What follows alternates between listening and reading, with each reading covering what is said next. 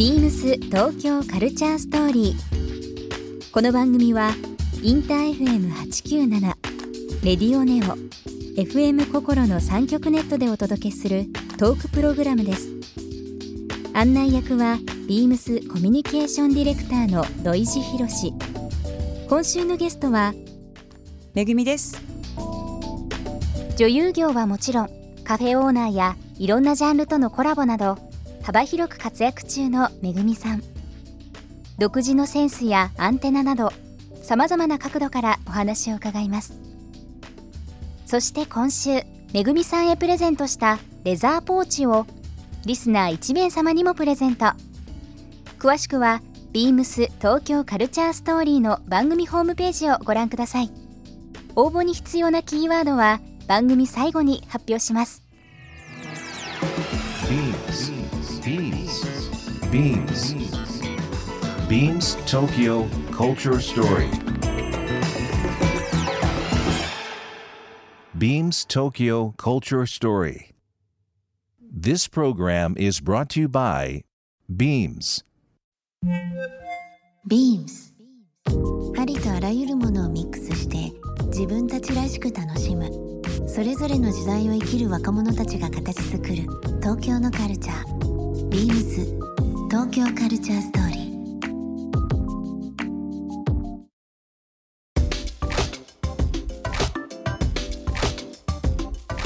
ー。なんかあの最近代表的な例まあめぐみさんは本当に女優業以外にもされてる中で僕はあのこの間もちょっと立ち話しましたけどちょっと面白いことやりたいなっていうふうに思ってるんですよ。おどうしたんですか？というのも、はい、コラボレートのウェブサイトはい。立ち上げられて、まあ、地元の、えーご出身の倉敷市も初めですけど結構こういろんなジャンルキャリア関係なくそうですね。コラボレートで物を作ったり伝えたりっていうのされてるじゃないですか。はい。もうビームスといえばコラボなんでそうか。ちょっとなんかねやりましょうもよいろいろやりたいなといろんなアーティスト出会ったんではい。うんきっかけってどういうところだったんですか？このサイトを立ち上げる。M コラボレート .com そうですね、うん。はい。あのそもそもがですね私の個人ウェブサイトがなかったんですよ。はい。で芸能界ってものすごくまああのちょっと古風なところがあってというかアナログなので今時ってまあどんなちっちゃい喫茶店でも居酒屋さんでも自社のウェブサイトあるじゃなホいですか。ームページね構えて。あのね見てみてください。大女優さんでもないんですよ。事務所のホームページあるんですけど、うん。個人ウェブサイトを持ってる人ってあんまいなくあそうなんだてそれはあのブログとかそういうインスタグラムとかねそういうのはそれぞれあるかもわかんないけどじゃあホームページはないないんですですよ。個人サイトがはい、でえー、と思っていてでまあ実際じゃあじゃあ私のウェブサイトも作りましょうかっていうのを、まあ、事務所側に提案をしてでもただあのこんな仕事やってますとかあんな仕事やってますだと面白くないので、まあ、そもそも自分の周りにはこうアート絵描いてる人とか洋服作ってる人とか、ファッションの人とかも多いので彼らがあの表に出せる場所っていうのも、まあ、ちょっと少なそうだなとも思っていたんですね、うん。若手は。なのでなんか一緒に作品撮りやったりとか、なんかできたら面白いんじゃないかなっていう発想で、でまああのもちろん知り合いも出たりもするんですけれども本当募集をしてあのじゃあそのウェブサイトで募集をしししたんですよね、ええもうキャリアとか本当におっしゃるように自分あのなんかもうジャンルとか何にも関係なく、問わずね。何か私とコラボレーションをしてあのお互いがちょっといい感じに、うん。あの面白いなって思えることをやりましょう、うん。でそれをそのウェブサイトで発信していきましょうっていう、まあ、一応つもりで最初立ち上げたのででわーって募集したらあの来てくれて応募があってその中からあのやりたいなと思う方と毎月あの必ず撮影をして。なるほど。はい、やってるような感じなので、まあ、企業さんもあるし本当にあの学生の子とか、うん。なんかいろんなことやってますね。まあ、いくつかこうされた中でこうめぐみさんの中で印象的なコラコラボレーショうん。ンなんかいくつか教えていただいてもいいですか？そうですね。あの笹田くんっていう、あの画家の子が笹田さん。あはい出たんですけども彼はあの何のあの、まあ、これ絵がとにかくやばいと思って、はい。会いたいと思って、まあ、あの一緒にコラボしましょうってことだったんですけども、蓋開けてみたら隣の中学校だったんですよ。ええ地元で。そうそうそうそう。でそれ面白いなと思いましたし彼はね本当に絵もあのえっと、ボールペン画うん。でやってるんですけども、うん。まあ細そうそうですね細かくってほんと見たことがないぐらいこうなんて精密な絵なんですけどもちょっとこうポップさというかアニメーションっぽさもあったりなんかもしてたまたまその地元つながりとかではなくてなくて気になった絵っていうそうなんですよね。え ーすごい出会いですねで彼幼児山本さんのパリコレで、はい。あのお洋服に絵描いたりとかもしてるんですけども、私が会った人間の中で一番テンションが高い人。えー。岡本太郎さんが喋ってる映像見たことあります？あります。あの感じ。僕はこうでこうだこうだこうなんだみたいなもう情熱がそのまま外に出てる出ちゃってて、うんでだんだん私も30今6ですから、はいなんでしょうこなすっていうか、うんまあはいはい空気読んでこういうことやりますっていう感じに今なっちゃってるんですけど、あ昔こんな感じだったかもとか思うわけですよね。なんかそれすごいわかります。うん。ね？なんそうかそれすごいわかります。なんかそれを毎回感じてます。なんかこう年重ねると、うんあのいろんな意味いい意味で免疫ができてるんで。そう抑揚がちょっと、抑揚がうんあのだんだん狭まってきてるけど毎回すごい抑揚の人たちなんですよ。もうワンカット取りたいっすとか。まだ撮んの？と思いながらもでもやっぱエネルギーすごいからそれも面白いですね。今ちょっとあの、うんホームページ拝見しながらはい。お話しさせていただいてますけどね、ありがとうございます。あのリスナーの方にもぜひこの、はい。えー m コラボレートドットはコムですね。これなんて言えばいいんですか？もうコラボレートサイコラボレートドットコムとかでいいのかな？あもうコラボレートで。コラボレートで。はい。はい。大丈夫ですね。なんか過去の、えー伊勢志摩国。そうそうホテルとかもねやったりとかいろいろはいやってますし、はい。うん見てみてください。ぜひそれでなんかコラボしたい方がいたらぜひ応はい援してください。あはいぜひ、はいはい じゃあ土井さんやりましょう。ぜひお願いします。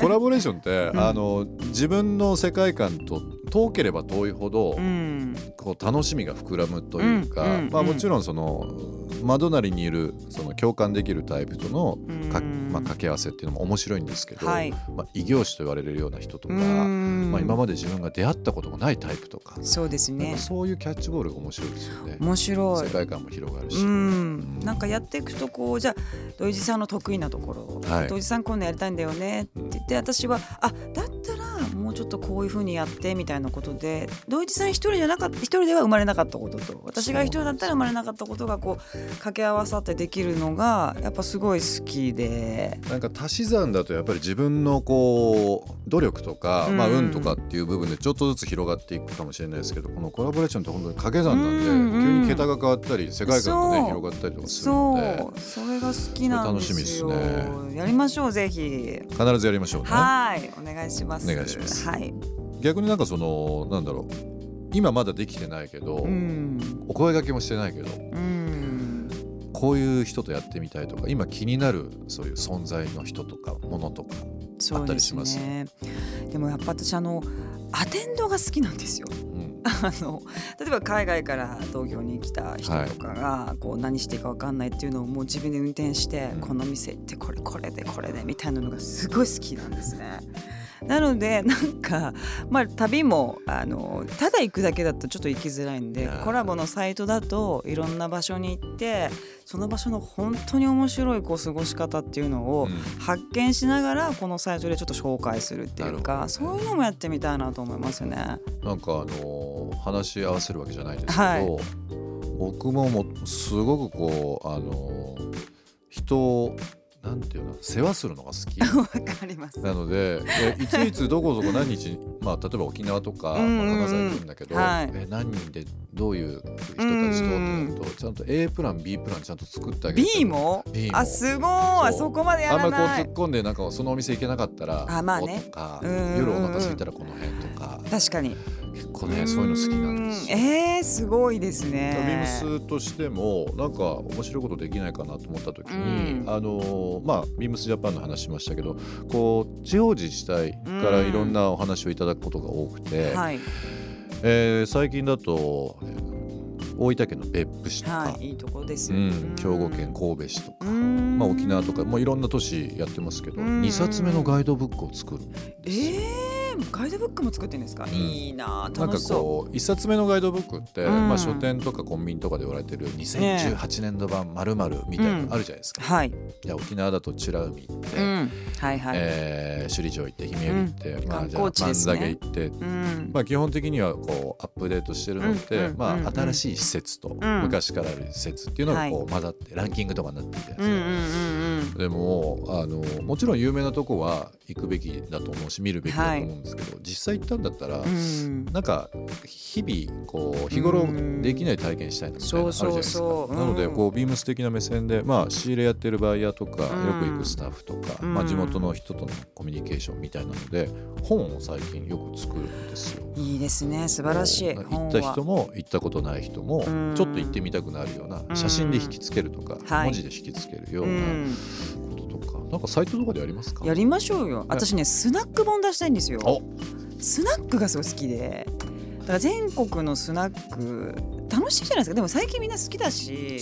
でもなんかここ行ったらいいよっていうのがもう本当一冊あればあじゃあ島根だったらこのスナックね。ここのスナックってあればまあインバウンド外国の方も見れるようにしてっていうの明朗会計で、はい。意外とそのまあ飲み食いっていうお酒飲んで、うん。歌歌って歌聞いて、話ししてっていうの安いですからね。めちゃくちゃ安いし。皆さんが思ってるより安いし。こんなコンプライアンスコンプライアンス言ってる時代に、うん。結構おしぼり臭かったりとかね。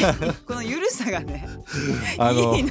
もうねゆるいなーみそたいな。のそのゆるゆるさとそのもう昔から変わらないルールみたいなのとかがねいいですそうよねすごい好きなんです。このゲストであの以前あの日本スナック連盟会長のえ？玉袋筋太郎さんに先生いらっしゃいましたか？え先生にいらっしゃってあいただきましてかまあその後すぐ赤坂のスナックたまちゃんにも？行きましたあたまちゃんも、はい。えースナック出したいんですよね。いいですね、はい。ちょっとやることあの今いろいろメモしてますけど。ありがとうございます。じゃあビームスではいお願いいたします。いいですね。はい。